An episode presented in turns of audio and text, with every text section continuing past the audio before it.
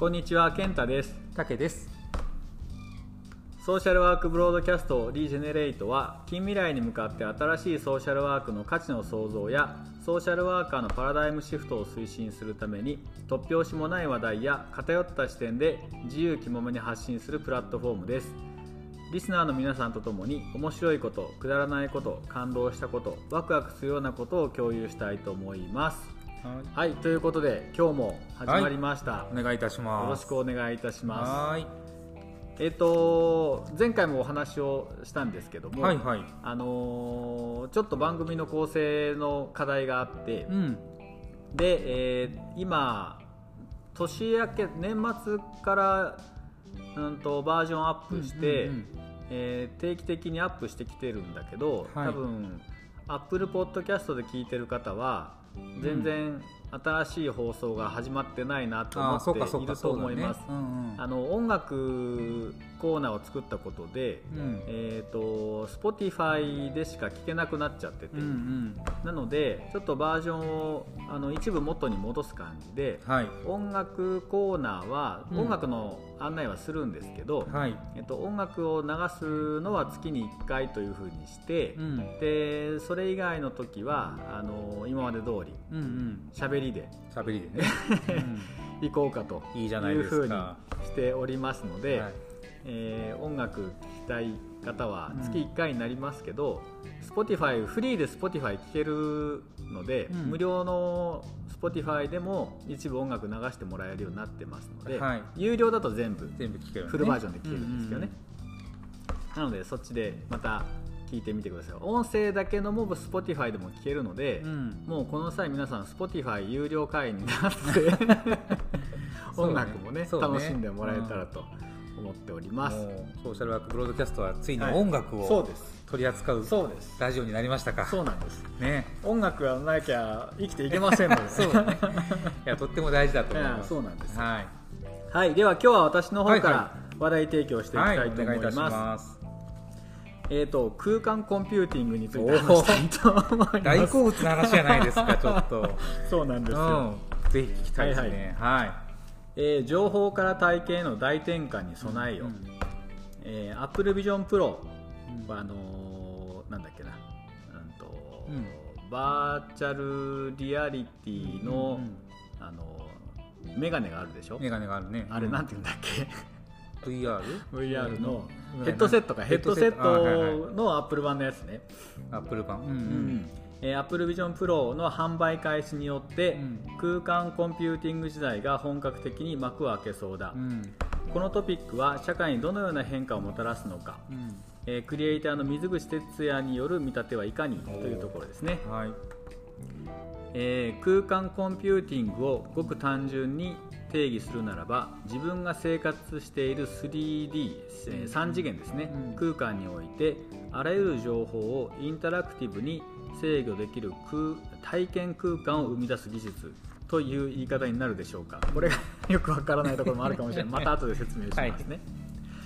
えー、と本絵画写真などメディアには長い歴史がありその歴史の中でメディアはずっと2次元、うん。2D でしたが、うん。空間コンピューティングによってそうした 2D 時代に終わりが訪れるかもしれません、えー従来の 2D メディアは場所にみ、えー身体を合わせる必要がありました。うん。パソコンの前に座るとかスマホに向かって顔認証をしたりピンチをするとかうん。ある空間内のメディアがある場所に自分を移動させることが、えー前提でした、しかし空間コンピューティングによって自分の生活空間の中にあらゆる種類の情報を拡張できしかも拡張した情報を見るだけでなく自分が制御してインタラクティブに使えるといった体験を手にすることになります。それはようやく人間の脳が解放されることを意味すると僕は考えます。人間は元来フレームのない世界で生きてきました。それが例えばグーテンベルグが活版印刷を発明した今から600年ほど前。本自体はそれ以前からありましたが、それあたりからそのあたりから情報を記録するためにフレームの中にレイアウトしたものを持ち歩いたりシェアするようになりました。僕たちはもはやその状態を当たり前だと認識しています。でも実際はイマジネーションと記録された情報の間にはものすごいギャップがあるはずで送り手にせよ受け手にせよ人間の身体や脳が無理をしてそこに合わせていたこいたはずなんです。それがいよいよ無理をしなくても済むようになります。空間コンピューティングとは 3D で見ていたものは普通に 3D で見られるようになるし目の前にあっていろいろ制御できていたものがそのままの状態で、えー、なんなら遠隔からでも操作できるという点も含めてすごく大きなメディアのパラダイムシフトが起きるという話だと思っています。その大きなパラダイムシフトに自分たちの脳みそを合わせていくとなるとやはり最初は戸惑うかもしれません。それにもちろん空間コンピューティングが僕らの生活の中に浸透していくまでにはそれなりの時間がかかると思います。でもやっぱりスマホの時代は良かったよね。といった逆行は起こらず徐々にメディア環境が変わっていくはずです。そしてやがて僕らって昔情報の時代に生きていたんだね。と振り返ることになる。体験の時代にスライドしているはずですというお話です。イメージがなかなか湧かないと思うんですけど、うんうん、今あのー、メタのクエスト、うん、クエストっていうのも、えーと、この 3D を体験するためのヘッドセットでクエスト2まで出てるのかな、うん、ゲームしながらヘッドセットするともう 3D だから前を向いてると前の画面が見える、うん、でも横見ると横の画面が見えるような、だから顔を向けた方向にそこにあるべき情報があるような、ガンダムでいう360度、映像みたいな感じで、あのコックピットの中のああいう感じ、でそういうのが、あのこのアップルの、えー、ビジョンプロなんだけど、今は本にしろパソコンにしろ、うん、目の前にそれを自分たちでセットして、うん、もしくはそこにあるところに自分が動いていって、うんうん、でそこから情報を取る。そうね、うんえー、スマホもわざわざ自分の目の前に持ってきて、うんうん、でそこで動かす、そういう操作が必要なんだけど、この空間コンピューティングはこういうヘッドセットもっともっと使いやすくなるはず、でメガネぐらいの重要になっていく可能性もあるし、そうするとそこに行かなくても自分が今いる場所でその空間にあるべきものが、そこで操作できるようになる。例えば、今大分市にいるけれども、うん、その空間コンピューティングうまく使って、うん、東京にあるどっかのオフィスに、うん、え自分がいる感覚に体験としてなった時に、そこにあるものを動かせるようになる、そういう拡張的な世界が始まろうとしています、いうことなんです。わかる で例えばさ、うん、そうなると、うん、大分にいるでしょ、うん、大分のある場所にいて、はいはいはい、空間コンピューティングでその東京の、まあ、あるオフィスに入れるってなったら、実物は大分にいて、感覚的に東京に飛んでるっていう状況じゃない？そうそうそう。でこう例えばその空間をイメージして本人が動くと、うん、例えば現物がいる自分のところにある物体とか障害物とかに当たったりとかそういうことは残るの？あそれはあると思う。あるんよね、あのー、身体的なものっていうのは、うん、えー、飛んでいかないので、うんうん、どうしてもそこは残ると思うんだけれども、えーと、映像の向こう側にある、うん、もしくは映像の中にある、うん、例えばボタンのスイッチを押したら、うん、えーと、映像だけが反応するのではなくて、事実そこにあるものが反応する。はあ、すごい世界だね。いうというようなそういう体験がね、あの始まるんじゃないかっていうことなので、えーと、実は相対性理論の中でタイムマシーンは実は現実的には不可能らしいという話があるんだけど、こういう技術で時空を超えてあそうか、うんうん、リアリティじゃなくてその過去とかそうそうだからそういうところにも行けるようになるのか。あのー映画の「マトリックス」とかって実際そういうことなのよね。その現実ではない世界ででもすごくリアルな体験をして、そこで人とのコミュニケーションを交わしてそこで恋愛をして、で相手の体温を感じてっていうことが、実はその 3D バーチャルの中の出来事ではあるんだけれども、非常にその身体感覚として、え感じることができるような、そういう世界観、なるほど。技術があのこれから始まっていくそうです。で何かの研究を見るともうすでに味覚。味覚、うん、遠隔で味覚を感じられるような研究も始まっている。すげえ。だからちょっと今日四川料理が食べたいなっつって近くの町中華に行くんじゃなくて、うん、中国のあの四川料理屋さんで何かを食べるっていう体験がこの遠隔でできるのかもしれない。お腹がいっぱいになるかどうかちょっと分かんないけど。へえすげえなそれは。だから面白いよね、うん。でこういうのがうまくできるようになると,、えーとまあ、うちはソーシャルワーカーだからさ、あの体が動かない人たちにも出会うし、遠い人に出会いたいけど出会えないっていう人たちにも出会うし、でそれがねあの飛び越えていける、その体に何かこうハンディキャップがあっても、他の人たちと同じような体験が、できるようになっていく、うん、子供であれば他の子供たちと同じような成長が獲得できるようなそういう社会実装に、ね、なっていくんじゃないかなっていうのはとても期待ができる。確かにリアリティで課題を抱えている人たちにとっては、このシステムってすごく有効かもしれないよね。あのー、その辺の面白さだよね、うん、体そのものにハンディキャップがあっても、うん、それはなんてことない話になる、うん、うんうん、この間宇宙開発の方とお話をしていてその中で出てきたのは、うん、一回話したかな。宇宙に行くと,、えーと、死体不自由の方のハンディはなくなるんです、っていうのは聞いたんだよ。あ面白いなと思って、重力がなくなるからね。そうそうそう車椅子で生活している、まあ、下半身が動かない。だから車椅子使わなきゃいけないっていう人も、宇宙空間だったらそんなの大したハンディじゃないんですよ。みたいなのを聞いて、ああなるほどなと思って、環境が変わるもしくは技術が進むっていうことでいくらでもそういう可能性がこれからも広がっているなっていうふうに思ったんだよね。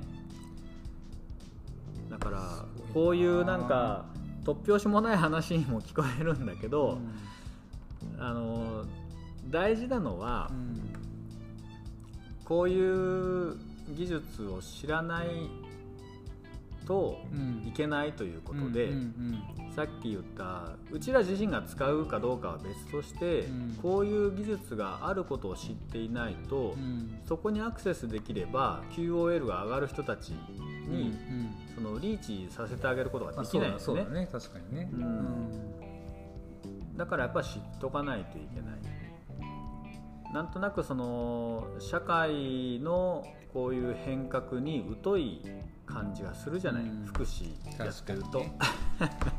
そうそう本当、うん、ある意味こう近未来の社会社会資源っていうのかな、うん、まあ本当今健太言われたように、うん、これを知って、これが使えることでね、あのいろんなことにこう可能性が広がる人たちっていっぱいいるんだろうけど、まあこれこう今のなんかね福祉サービスのあれとこれとこれをみたいな感じになるとね、そうなんだよ、うん、そうそう。今ねあの今のソーシャルワーカーは、少なくとも、うん、えーと、今あるものを継ぎはぎすることで終始している、うんうん、きっと。そう,、まあ、そうそういう人が大多数だろうね。うんうん、うん、だけどじゃあ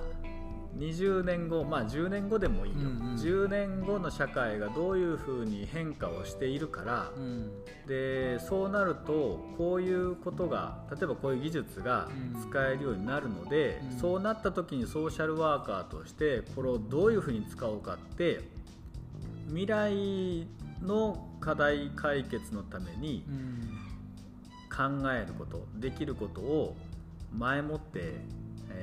考えていくこと作り上げていくことっていうのは、多分今までしてきてない気がするんだよね。そうだろうね。うん、だ大事なんだけど、うん、あの目の前にしては困ってます、うんうんうん、でそれって、えっと、今起こってることなので、うん、今ここっていうねソーシャルワークの中でよく聞く、うんうんうん、あの今ここにいる環境の中にいる人の支援っていうのはとても大事なんだけど、うん、そうなるとやっぱり今あるものをあてがうことしか考えないそうだね、うん。だけど未来はこうなるのでそこでソーシャルワーカーはこういうふうに立ち回れるよねとか、うん、未来がこういうふうになっていくんだったら、ここが落ちないように未来を作るところにどう参加するとか、うん、ね、社会を作る世界を作るところに前もってソーシャルワーカーが参加することの意味っていうのを考えないといけないと思うんでね、それをねしてきてないなとしてないね。だからこうほら社会資源当ててさ、うん、例えばお家に帰って生活ができるようになりましたっていうのは、うん。うん、まあ、ある意味その人にとってそういう状況に置かれた中での現実的な答えがそこにあって、まあ、なんとか生活がやりくりできるようになりましたっていう満足度かもしれない。そうそうそうでも本当はもうちょっとこうしたいああしたいとか、こうなりたいっていうその満足度にアプローチしてるかっていうと、おそらくそこは見てないかもしれないね。そうなん。だよね、そうでもさ、うん、医療ソーシャルワーカー全国に3万人ぐらいいるって言われるわけ、うんうん、で1日にこの間も話した10人から15人ぐらいに支援をしてるかもしれない、うん、そうすると,、えーと、1日に、えー、30万人から45万人の支援をソーシャルワーカーはしてる、うんうん、そういうことになるね、うん。うん、たった1日のデータを、どういうことしました、うん、でそこにはどういうニーズがありました、うん、っていうのをたった1日のでも日本中のソーシャルワーカーのデータをパンと集約して分析するだけで、見えてくるものが山ほどあると思うんだよね。ね。で今世の中にその課題を解決する方法がないっていうものも山ほどあると思う、うん、だったらこれからもそういう人たちが出てくるんだから、そこ今ないものをじゃあ作って未来のこれで困る人をゼロにしようよっていうふうに考えたいなって思うんだよね。うん、この間トヨタの事務所に行ってきたの、はい、でそこで未来年表っていうのをトヨタ作ってるんで、ね、へえそうなんだ、うん、未来年表、うん、そうそう。このこれからの未来、いろんなカテゴリーがあって、うんうん、えーと、ヘルスケアもあったし、もちろんモビリティもあったし、あのいろんな分野で未来を考えるっていうのをやってるんだけど、とっても具体的に未来を考えてるんでね、ここの分野の未来はこういうふうになっている、うん、5年後はこういうふうになってる、10年後はこういうふうになってる。30年後はこういうふうになってるっていう未来年表があって、この分野はこういうふうになっている、でさらにこういうふうに進化をしていく。展開をしていく、はいはいはい、でそこでトヨタとして何ができるかっていうのを考えようよってやってるでもそれこう過去を振り返って現在を見ていくと、うん、その未来年表に沿った形である程度実現してきてるわけでしょ、えっ、ー、とね、うん、これ面白くて、うん、あの SF 映画って昔からあるじゃん。人気ある分野でね、うんうん、で日本でも未来のことを語ってるものもたくさんあるしアニメも「鉄腕アトム」なんかもそうなんだけど、未来をあの考えてるね昔の人は、でね人間の想像力ってああそういうことなんだと思うんだけど、うん、昔の人たちが考えた未来が、人々の中で未来像になって定着していく、そうすると自然とそういうものが未来にはあるんだよねっていうことでそこを目指して技術開発が進んでいく。あ、うん、だから未来を考えておくと、もうそういう未来なんだっていうイメージが先行するので、うん、じゃあそういう未来って何がいるのかなって考え出すんだよね。面白いだから、ね、そう人々が想像するからこの未来になってきた。はいはいはいはいはい。全く想像しないものを人々は作り出さないわけよ、うん、そうすると考えもしなかった未来なんてあと宇宙から何か落ちてくるしかないんだよ、うん、自然が何まあ災害なんかもそういうもの以外で、うん、その未来はあとはもう人間が想像したものしか作ってきてないんだよね。そっかそのイメージがあって、うんうん、そのイメージをちゃんと形にしていくためにいろんな技術が追いついていってる未来ってこうなるよねってなった時にじゃあそういうふうな未来って何が必要かなって考えたら必然とそういう未来になっていってるそこの想像がないとそう。その未来ってないのかもしれないね。だ全く未来を想像しなかったら多分ずっとマンモスを追いかけてたかもしれない。そうかもしれないね、うん、確かにね。だけどどんどんどんどん未来を考えるようになってきてだから未来がどんどん加速度的にさ近づいてきてるというか、うん、発展してきてるって、そういうことなんだ。いろんな未来を考えられるように人間がなってきた、人験ってすごいね。すごいよね。だからね。想像することイメージすることって実現させるってああ本当なんだなってね、うん、大谷翔平があんだけ成功したのも自分であのマンダラを使ってさ作ってたもん、ね、自分の未来像を考えてたでしょ、はいはいはい。だからやっぱりそこにじゃあ近づくために何が必要なのかなとか何すればいいのかなって考えられるようになっていくとその未来が近づいてくるんだよね。そうか、うんと思った時にソーシャルワーカーが未来を考えなければ、うん、ソーシャルワーカーが活躍できる未来は来ないわけそうだね。広げきるかどうかだよねそのイメージの中でね。まあ自分たちでね、うん、全く新しい人類の未来を考える必要はないんだけど、うん、だけどこういう俺がねわけわからん記事を持ってきて読んで、うん、そんなわけわからんなって思うんじゃなくて、うん、あそういう未来像もあるんだと思ってだったらそこでソーシャルワーカー何できる？とか、うん、そういう未来が来るんだとこういうことで誰かが苦しむよねとか、じゃあそれの予防線を張るためにソーシャルワーカー今何を述べようか、何を発言しようかって考えられたら面白いよねと思う。そうだね。本当こうハンディキャップじゃない時代というかその、うん、リアリティでいくとまだまだそこはハンディキャップなんだろうけど、近未来いろんなことが実現するようになった時に、うん。うん、もうそういう発想自体がもう180度変わってるっていう時代が来るかもね。そう。なんだよね、うん、まあ、実際その技術の進歩とともにハンディキャップじゃなくて、うん、えーと、それがメリットになる可能性もちょっと出てきてて、例えばあの身体の欠損がある人たち、義手義足をね、つけなきゃいけないような人たちがいる場合に、例えば陸上なんかもさ中西選手なんか速いわけよ、健常者よりも速かったりするわけよ。あらゆる義足の性能、もちろん本人の能力も非常に高いんだけど、義足の性能も上がってるっていうのもあったりすると、あの欠損があって自分の代替機能を使うことで、うん、他の人よりもよっぽど高い能力を発揮する人だって出てくる可能性はあるんですね。そうだね、うん、それは素晴らしいことで、うん、うん、そのハンディではなくて自分のアピールポイントになる可能性があるからね。そうね、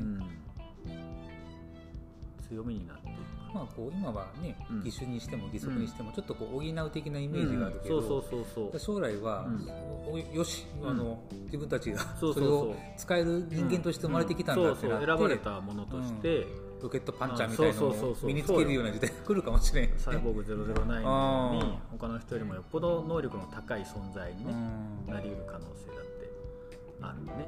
確かにね。不思議だね。本当発想が変わるとここまで変わるのかっていうぐらいね、うんソーシャルワーカーもそろそろ未来志向のね、うん、その未来志向って言うだけじゃなくて本当に未来を考えて、うん、じゃあ何ができるかを考える。そうね。なっていけるとい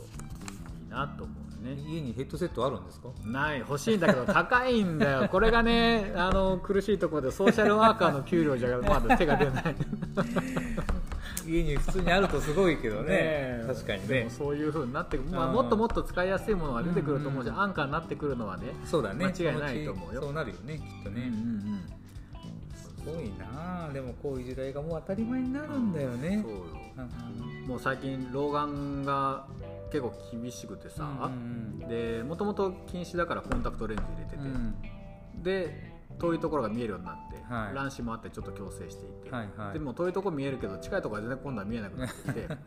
でコンタクトしながら老眼をこうかけるというなんかもう訳が そうか。くなってくる。視力調整をねそこまで苦労せんといけんこう年になってきたんよね。まあ、そういうのがもしかすると、うん、もう脳の中に詰め込んだね、うん、そのデバイスでその別に目が見えなくても、うん、その映像として脳に、ね、映り込んできてっていうことだってあるかもしれない、うん、すごいね。そう。これはサイボーグになってみたいな と一般的に起こる老化みたいのがこうねもしかしたら変わってくるかもしれないしね。そうだよね、大体可能なものになってくるのであればね。前も話した不老不死の時代でさ、うんうんうん、技術革新も起こってさもうずっとそれを体験し続けられたら、うん、楽しいよね。だけ楽しいどこまでどこまでも最終的には人間は存在がなくなって情報存在になってしまう気がするけどね、身体が。どういう時代が来るのかね本当ね。まあ楽しみ楽しみに、はい、ぜひ、はい。空間コンピューティングが普通に使える時代まで。ちょっとみんなで追いかけようね、こういうのをね。元気でいたいですね。ですね、ね。はい、ということで、えーと、今日はね、えーと、私のレコメンドミュージックをご紹介しようかなと思っていますが、はい、何がいいかなと思っていろいろ見てきたんだけど、うん、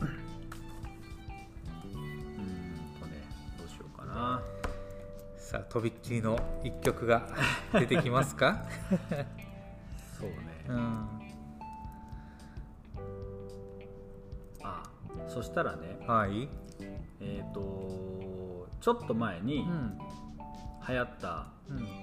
仮面ライダーなんだけど。仮面ライダー。仮面ライダーブラックサンっていうのがね。ブラックじゃないんだね。ブラックじゃないのブラックサンって言って、うん、その結構リアルな仮面ライダーあなんかでも映像で見たような記憶があるな。俳優の西島さんが仮面ライダーなんだけど、はいはいうん、ちょっと大人向けの仮面ライダーで、うんうんうん、もう結構グロテスクなところもあったりするんだけど、うん、そこでねまあ結構あの人権侵害みたいなのもモチーフにしてたりするのよ。超大人の仮面ライダー、ね、そうそうそうだからぜひみんなにも見てもらいたいんだけど、うんうん、そこで流れている主題歌がめちゃめちゃかっこいい、えー、めっちゃかっこいい。じゃないですか。で、うん、えーと、それはね、うん、あのー、まだまだ売れてない、うんうん、若いミュージシャンなんだけど、超学生っつって、うん、さいさまあ結構いろんなところ取り上げられてるみたいなんだけど、この曲でちょっと名前が売れてきていて、うんうん、えっ、ー、と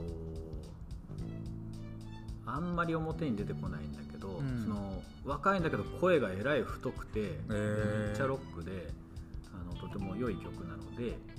上がる曲です。その曲をでも選んだ人はやっぱセンスがあるんだね。ああると思う、ね、あると思う。こういう人を選んでピックアップして、この仮面ライダーにこれを載せようと思ったあたりはね、ちょっとあそれはちょっと楽しみじゃないですか、ぜひこれをまた皆さん。聞いていただいてと思いますのでね、はいはい。はい。ということで、はい。またじゃあ改めてこれをご紹介します。そうですね、ぜひ聞かせていただければと思います、はい、ということで今日はここまでにしましょうか、ですね。はい。はい。じゃあまた次週ですね。はい。じゃあ今日のお相手は竹と健太でした。エンジョイ・ユア・フューチャーうちの奥さんにさ、うん、あんたこれ見たくて借りたん？とかってしきりにずっと言う長澤まさみがでかくなってさ。長澤まさみまあ、最後はこう地球をなんか守ることを選んだかな、うん、その主人公がね斎藤効果なんか、うん、なんかいろいろ面白いなと思って、うん、プラン75っていう。あれも見た見た見たうん、でもなんか最後あれね。そうだねまあちょっとでもあれは、うん、物足りなかった気もするな、せっかくいい俳優さん使ってるのに。そうね倍賞さんがね。そうそうそうそう。結局死ぬことを選ばずに。うん、うん、そうそうなんか終わり方がちょっとこう尻切れトンボみたいな感じでね、うん、夕日を見て終わっちゃったもんね。意味がよくわからない歌あの歌のね、うん、もうちょっとエピソードがあってもよかったなと思うんだけどあのあれを見て、はい、本「百年法」っていう本を。ああ百年法ね、うん、ちょっと読んでみて。あのプラン70にとても、うん、あの世界観が近いので、そうかそうか、か